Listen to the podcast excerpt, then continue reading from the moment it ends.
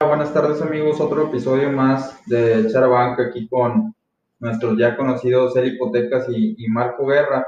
Ahorita traemos un tema, eh, anteriormente muchas personas, pues cuando iban a solicitar, un crédito, tienen la creencia de que tiene que haber siempre un aval, no lo puedes pedir tú solo. Eh, no sé si sepan algo del tema, tú Marco, sí, hipotecas. de hecho es un tema eh, que en sí siempre preguntan a la hora de iniciar con un trámite Aquí, si en dado caso el cliente cumple con los requisitos del banco, no es necesario un obligado solidario o, algún aval. pero sí es importante cumplir con esos requisitos porque si no, muy probablemente te lo puedan pedir. Lo que pasa es que hace años eh, tenías que dejar aval. Sí. O sea, tenías que dejar algo para que te den crédito, y no nada más el crédito hipotecario, para cualquier tipo de crédito ocupabas un aval. Tenía que ir a firmar, exactamente, tenía que ir a alguien a firmar por ti por decirlo de alguna manera, ¿no? Dejar a alguien atravesado, se podría decir, ¿no? Que es coloquialmente como lo se Sí, por eso ahorita mucha gente se desespera porque piden demasiados requisitos, pero es por lo mismo, para él no estar solicitando algún otro obligado solidario. Actualmente la casa es la garantía que se deja en el crédito hipotecario. La casa que vas a adquirir, el banco ejerce una, una hipoteca sobre ella y al final de cuentas esa es su garantía. Esa es su garantía. Exacto, en caso de que no llegues a pagar el crédito, pues van y ejecutan esa garantía, porque de cierta manera les pertenece, ¿no? Sí, porque luego de repente llegan clientes ¿no? y te dicen, oye, este, quiero comprar una casa, yo tengo seis viviendas este, para que salga el crédito. Y pues realmente eso eh, no sirve tanto, lo que importa es la garantía en la, la cual este, van a sacar el crédito. Ayudará a tu perfil, porque tienes un mejor perfil ya más propiedades sin embargo, no es algo que diga, ah, por tener propiedades ya dale crédito. No, no, no. Y, mucha gente se fija en eso.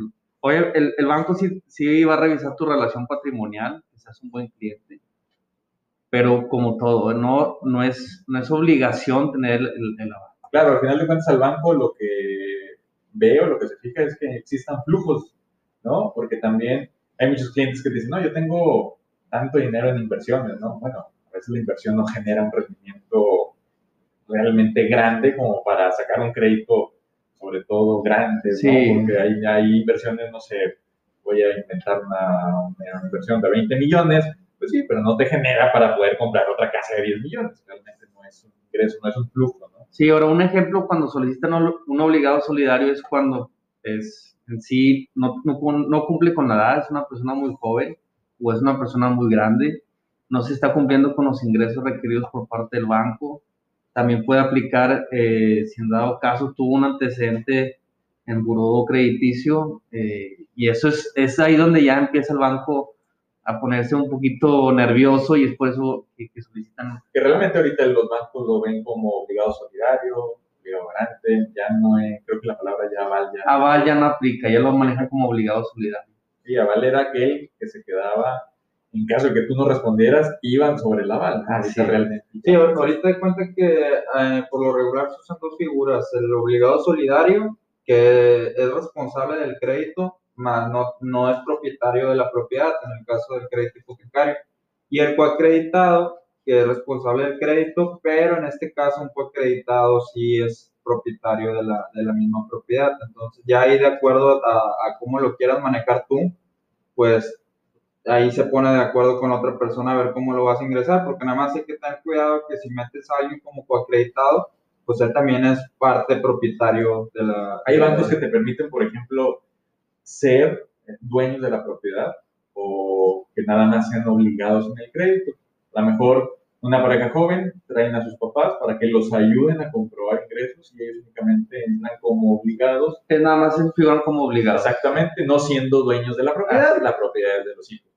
Ya hay otras ocasiones que a lo mejor son novios y entran eh, ambos con, los, sus participaciones, pero ambos van a ser dueños de la casa. De, hecho, esto estamos hablando de estos casos donde se solicita, pero como lo decíamos al principio, si tú cumples los dos requisitos indispensables para el banco, que es cómo comprobar ingresos y tienes un historial crediticio muy bueno, no es necesario ingresar obligado ni, ni coacreditado. Bueno, no, muy bien. Digo, eh, creo que eso es lo más importante de este tema. Eh, ahora, eh, nada más, tengan cuidado, esto es la, cuestión de bancos. Muchas de las financieras Normalmente alguna financiera que lo manejan como segundo piso, sí, sí te pueden pedir el obligado solidario, pero normalmente no lo piden, así que tengan cuidado. Muy bien, pues ya lo saben amigos, para más comentarios síganos en nuestras redes. Sí, aquí está tu servidor Omar Ramírez de B Experting. En redes sociales soy B de bueno, guion medio Experting. Así nos pueden encontrar. Igualmente, yo estoy en redes sociales, Facebook e Instagram como Marco Guerra Experto. Estamos a sus órdenes. Gracias por escucharnos. Nos vemos en la próxima. Hasta la próxima.